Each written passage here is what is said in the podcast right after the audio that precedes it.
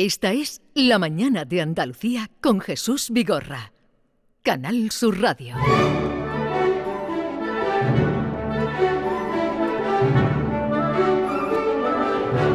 Esta es la Andalucía de Bernardo, que hoy eh, además trae un invitado, Bernardo Ruiz. Adelante. Hoy el GPS de la mañana de Andalucía, eh, Jesús, se activa para descubrir una curiosa y caprichosa selección de secretos de Sevilla, una ciudad genuina para, para, para el personal, ¿no? Y eh, gracias al libro Sevilla, insólita y secreta de Ricardo de Castro, descubriremos hoy de forma imaginaria pasajes inéditos de una ciudad que ha sido eh, icono de la cultura popular durante siglos, ¿no? Por ejemplo, ¿sabías tú, querido Vigorra, que en Sevilla se alza un teatro de solo 28 metros cuadrados? Es verdad. Pues es que yo eso lo sé, es que a mí me, que me preguntes de teatro a mí es como ir a Bueno, mm, pues- preguntarle. Eh, bueno, pues eh, sabes que hay ¿Sabías una- tú que yo fui 10 años crítico de teatro Sí. en esta ciudad? Vale. Eh, dirías No, que pero está muy bien recogido el teatro, aunque creo Es que una nos curiosidad. está semiclausurado. Está semiclausurado. Eh, ¿Dirías que es cierto que en el barrio de los Remedios existe una barbería museo de Silvio? Claro. El genial músico sevillano. Si ustedes sois muy sabios. Es que yo muy, soy Sí, muy de Silvio. muy Yo soy Vale, muy de Silvio. la Eh, Ricardo de Castro, que, que es un genio en la descripción Lo del- que yo no de sabía, lugares. te voy a decir lo que no Sí. sabía, que en la Giralda vivía gente. Eso no lo sabía yo. Y en la Giralda vivía gente, Sí, eso no lo puedes contar Y ahora. habi- y- y- pero es que además ya hemos hablado aquí en, en nuestro programa de diferentes lugares y hablamos precisamente de que vivía gente en la Girarda, pero aquel día estarías tú de Estaría yo dormida, Muy estaría yo bien, muy dormida. bien, Bernardo. Eh, y después también vamos a descubrir, por ejemplo, que hay un laboratorio de higiene municipal perfectamente descrito y que después de haberlo leído mm, recomiendo encarecidamente su visita. Eh, una carbonería famosa, pero que también eh, está perfectamente de- descrita en el barrio de la Macarena. Una bomba en el, en el Palacio de Mañara, por ejemplo. Y infinidad de secretos de un libro que recomendamos leer y comprar, porque del aire no vive el hombre. Es de las guías eh, escritas por los habitantes, es el título de este libro, guías, un libro, una editorial que tiene pues muchas guías y ahora es la de Sevilla Insólita Secreta de Ricardo de Castro. Ricardo, buenos días. Buenos días, ¿qué tal? Encantado Bueno, de estar aquí. tú, a esto que estábamos hablando nosotros dirás, pero bueno, ¿por qué se fijan en eso y no en otra, en otra cosa? ¿Qué, qué destacarías de esta guía? ¿Qué tiene esta guía de diferente al resto de hay muchas guías y de, de- de- de editoriales internacionales, ¿no? Bueno, lo, fundamental que diferencia la guía es que el concepto de la colección es ese. Son guías escritas por los habitantes de las ciudades y dirigidas a los habitantes de las ciudades. No son guías para el turista, tiene que ser un turista que ya conoce la ciudad con, cierta, un cierto número de visitas y que quiere mm, salirse de los caminos trillados, ¿no? por, decirlo, alguna, por decirlo de alguna manera. De hecho, la editorial, bueno, cuando nace el editor, eh, la editorial John Gleff, es una editorial que está radicada en Versalles, en París, pues él, él mismo escribe la guía de París, después la de, la de Venecia, y con, con esa idea, ¿no? Un habitante de París que realmente no tiene un- un- una guía que le cuente la, otros, otras cosas de la ciudad, otros elementos de la ciudad. Bueno, ¿cómo te la encargan? Eh, ¿Es un proyecto tuyo? ¿Cómo llega esta guía insólita y secreta a publicarse? Yo conocí la editorial eh, por un por un por una guía concreta que, con que me pareció curiosa en Toulouse concretamente y bueno esto si se hace de Toulouse de Sevilla es sobrado. Y bueno pues empecé a pensar un poco son temas que me han interesado siempre eh, y hice la propuesta a la editorial y bueno pues mm, es la cuarta guía que se hace en España después de Granada, eh, Madrid y Barcelona. Sí, que eh, el otro día nos llegaron, no sé si llegó la de Granada, junto con esta que nos ha llegado de Sevilla. Eh, uno de los episodios más curiosos que se relata en el libro es el teatro de la Plaza de Abastos de Triana, ¿no? De solo 28 metros cuadrados y además los asientos pertenecieron a un teatro de la alta sociedad de Logroño, ¿no? Exactamente, es el Casala Teatro, que utiliza dos puestos del mercado y como tú bien dices, pues los, los asientos se recuperaron del Teatro Bretón de los Herreros de, de Logroño. Y bueno, ha sido una iniciativa que ha movilizado muchísima actividad musical y teatral. Con la pandemia ha bajado, ahora se hacen menos cosas, pero todavía están activos. Sí, sí, tenía, tenía allí nuestra compañera, por ejemplo, eh, Paz de Alarcón. Y, y de eh, Chen también, de y Chen, aquí sí. han hecho, se han hecho monólogos. No sé cuánta gente entra en ese teatro. Pues Sí. creo que son 27, Sí. recuerdo, 27 localidades de sus butacas de teatro en condiciones. A ver, Ese era uno de los teatros más chicos que haya, no sé si Pues uno de los más pequeños del mundo. del sí. mundo, seguro. En el libro además se destaca que es uno de los más pequeños del mundo. Habría que buscar ¿no? si es cierta la, la- la- la dimensión con respecto a otros teatros, pero es muy curioso. Además, el teatro del que se refiere en el libro de Logroño investigado y es muy curioso su historia porque acudía a la, la alta sociedad de Logroño y de las ciudades vascas, porque había determinadas obras que ideológicamente estaban prohibidas en el País Vasco en determinados momentos, sobre todo en la Segunda República, y la sociedad más conservadora vasca viajaba hasta Logroño para ver in situ esas obras. Es decir, que el teatro es historia viva de, de España. Tú habrás descubierto muchas cosas de Sevilla, ¿no? Es decir, que tú que eres una que andas, a ti te gusta andar por la ciudad, se nota, se nota leyendo la guía que, que además de ir a las hemerotecas, supongo, y a buscar documentación, a, los a los archivos, que habrás ido mucho también, supongo, andas la ciudad, ¿no? Has descubierto tú personalmente muchas cosas. He que no descubierto muchísimas cosas que yo no sabía, muchas. Por porque, ejemplo. Bueno, pues yo que sé, desde el, medallón de Grace Kelly que hay en, en, los relieves del ayuntamiento eh, y sobre todo la historia que tiene detrás, muy triste, con, con un catedrático, un profesor de dibujo de la Escuela de Bellas Artes en ese momento, de la Facultad de Bellas Artes, Manuel Echegoyán, que estuvo detenido porque era topógrafo en, en- el ejército republicano y se le quitaron todas sus prerrogativas docentes durante mucho tiempo, hasta que él ya se volvió a recuperar y pudo colaborar en ese, en ese trabajo, ¿no?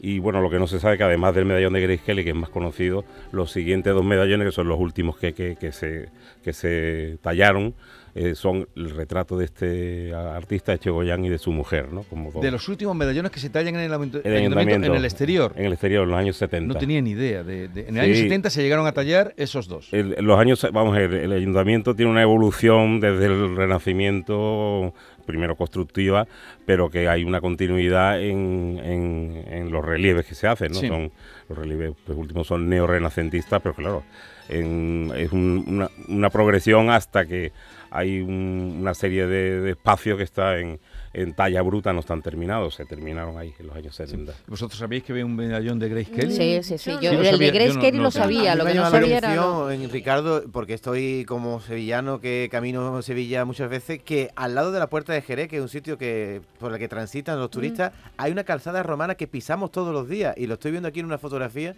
y yo no sabía que estamos pisando una calzada romana. Eso para mí es un descubrimiento. Exactamente, es un- uno de los, de los viales, de los tramos que conectaban con la vía Augusta que se recuperó en una en una de, la- de las restauraciones y bueno, afortunadamente pues eh, hay una, una ¿Y parte por que qué no está... se dice, oye, aquí está usted pisando una calzada romana? Pues no, no, se, no, no está en ningún sitio, vamos, pero bueno, también está bien descubrirlo Por eso es de- Sevilla de otras insólita. maneras, exactamente. Secreta. Si no, no lo escribiría. ¿Por qué Secreta, está planteado el libro como un paseo por Sevilla? O al menos en la percepción, ¿no? Sí, eh, de hecho, un poco me lo preguntabais antes, ¿no? Yo el, eh, he descubierto muchas cosas, el, un poco yo uso la metáfora de, de las cerezas, ¿no? De un par de cerezas me, me saca otro par y me saca otro par y voy conectando cosas, ¿no? Y un poco también el, el- el- un poco el- la forma de funcionar de los flaner, ¿no? De los paseantes sin destino que, que van encontrándose cosas, ir mirando arriba es muy importante.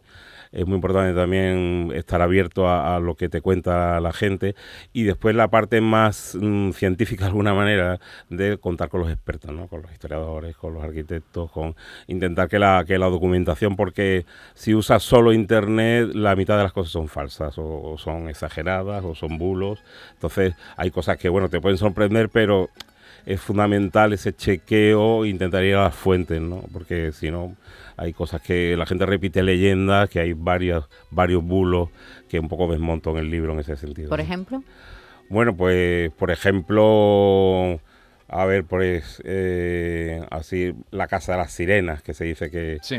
que el, el propietario fue el Marqués de Esquivel y bueno, la documentación del Marqués de Esquivel con el nombre que se dice del constructor no aparece evidentemente en el árbol genealógico de, pues al del lado de un Marqués bar de que se llama Esquivel. El corral de Esquivel que tiene otra tiene otra explicación, pero no Es, no, es ese, no es el constructor Marqués, A porque ver, es- lo- los vítores, y cuenta lo que son los vítores de la catedral, que tú dices que los antiguos grafitis que mucha gente ve en la Mm. catedral de Granada, también se ven, por ejemplo, en, En- la puerta. en Baeza. En Baeza se ven en el antiguo seminario.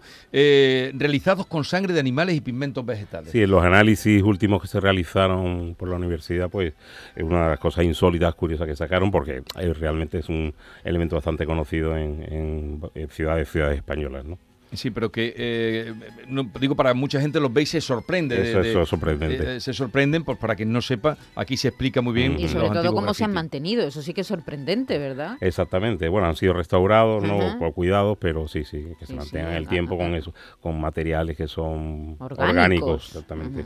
Esa cuestión y la, y la firma de, la- de los canteros son dos de los aspectos quizás más peculiares de, de la, del patrimonio histórico religioso de, de Andalucía, ¿no? Porque antiguamente, como, como sabéis, los canteros firmaban, serigrafiaban la piedra para cobrarla, no era por, por protagonismo, sino Sí, era era para, para- según- por pura necesidad de Religioso de y, no, y no religioso. Y no religioso también, de claro. India, por ejemplo, no.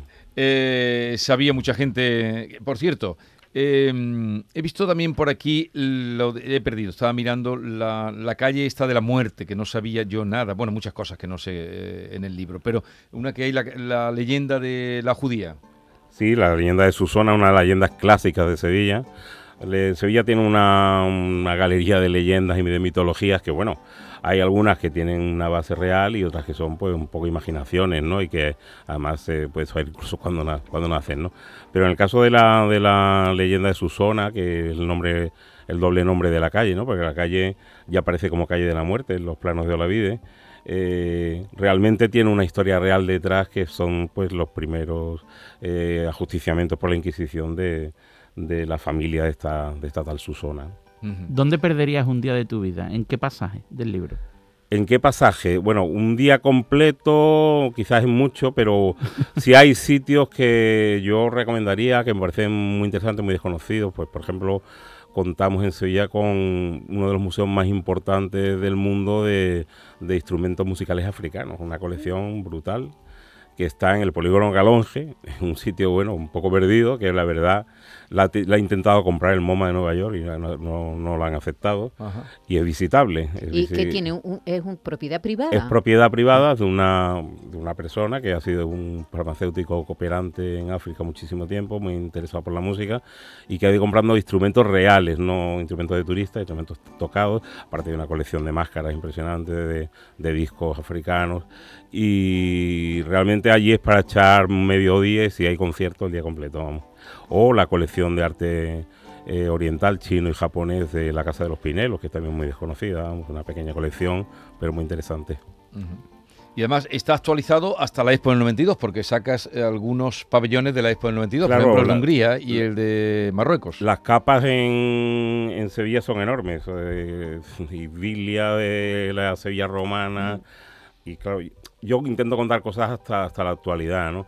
La Expo 92 realmente es un patrimonio que yo creo que los sevillanos no, no asumen o no asumimos eh, como un patrimonio realmente fundamental a conservar y que con el tiempo nos vamos a dar tiempo, a cuenta de cosas que se van a perder o cosas que no se han perdido ya que también. se han perdido ya Y exactamente. Ricardo, los grafitis estos que se ven en la Catedral de Sevilla, pones aquí que eh, fueron realizados con sangre de animales. Sí, lo acabamos de comentar. Sí, sí. Ah. Tú que estabas mirando. que estabas mirando, tú Estaba- estabas Tú que buscando estabas mirando. cosas. Estaba mirando cosas del buscando cosas y no se entera de lo que Tú que estamos estabas hablando. Mirando. me he cortocircuitado. Sí, sí, pues atiende a las instrucciones. Circuncisado. Lo de la bomba, lo que, apuntaba, atentito. lo que apuntaba Bernardo de la bomba de la casa de Miguel de Sí, en la casa de Miguel Mañada, que eh, en- encima de una pequeña. Os digo que todas estas cosas estoy hablando un poco de memoria porque el libro tiene 190 elementos y lugares, claro, estos datos y fechas. eh, Yo de- después de leerlo fui a la casa, así Ah, que sí. si quieres describirlo, si te bueno, equivocas, la, la- no te la equivocarás. descripción seguro. no tiene problema porque es- está encima de un pequeño recuadro de, de seguros de estos antiguos y se, Sí. colo- y se colocó una, una bomba sin explotar de, mm, del siglo XIX. Eh, toda la parte, esa parte de Sevilla, ¿no? de la Puerta de la Carne, Puerta Carmona, ah, fueron zonas pues muy, muy peleadas en diferente, eh, durante el siglo XIX, ¿no? por la Comuna o en la época de la Primera República, y bueno, pues tanto eh, General Pirín, hubo varios, varios, hay otra bomba muy interesante en la Puerta Carmona, en la calle Mosqueta, también, ya en este caso Bolonga, también de, de otra de, de estas de estas eh, eh, enfrentamientos tan importantes que hubo en, hubo en Sevilla. en. ¿Cuál va a ser la, perdona, todos queréis preguntar, ¿Cuál venga. va a ser la próxima ciudad que destripes? Claro, ya Y- creo que has hecho Cádiz, ¿no? No, estoy en ello. Ah, estás en ello. ¿Y cuál Estoy- te gustaría? Estoy en ello. Eh, me gustaría terminar Cádiz, que no es solo Cádiz, es Cádiz, Jerez y la, y la Bahía. Y San Fernando, Puerto Real, Puerto Santa María. Yo soy de San Fernando, o sea que aunque llevo viviendo en Sevilla toda mi vida, por eso tengo doble nacionalidad y puedo, me puedo permitir me puedo permitir hacer las dos guías. Eh, pero bueno, mm, si termino Cádiz con cierta salud mental, pues mm, yo creo que en principio ese es mi objetivo. Ahí habrán No me- bombas, ¿no? Ahí hay, ahí hay bombas, hay cosas muy curiosas, hay bombas de la guerra de independencia en paredes secretas, absolutamente metidas dentro de, de muros. Pero bueno, eso ya es, eso es otro programa.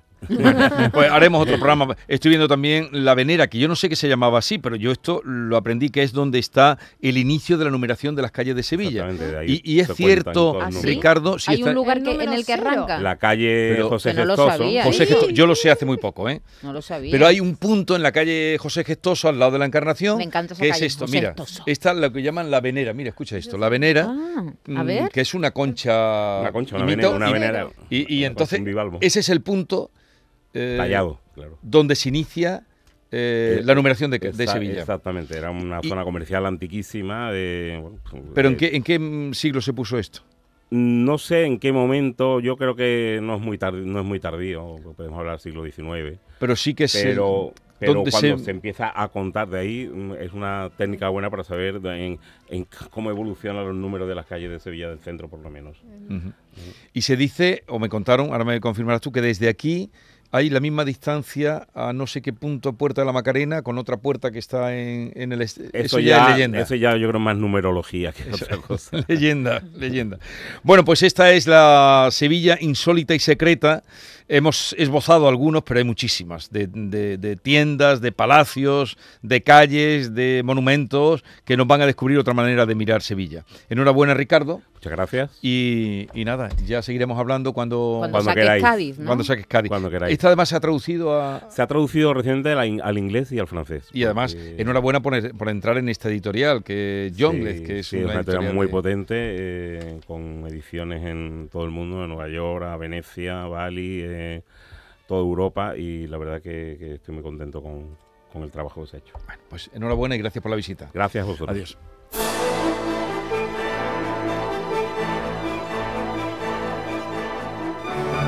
Bueno, tú te quedas, ¿no? Yo cumplo órdenes. ¿Qué, qué hacemos? Un, ca- un castigo. Pero parece un castigo. Tú- No, no. ¿por qué? ¿Ser obediente es un castigo? Divino, diría otro. Hombre, según a quien obedezcas, ¿no?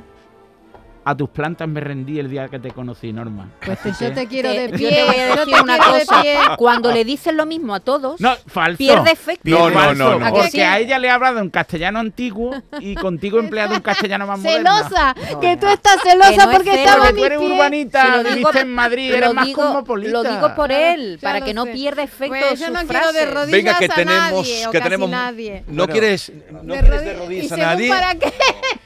No vamos a cambiar de tema. Oye, luego explicará por qué trae una camisa de anclas, que eso me ha llamado mucho la atención. Eh, Para no perder el rumbo. Ojo, no distraigáis que tenemos que recibir luego a Antonio José.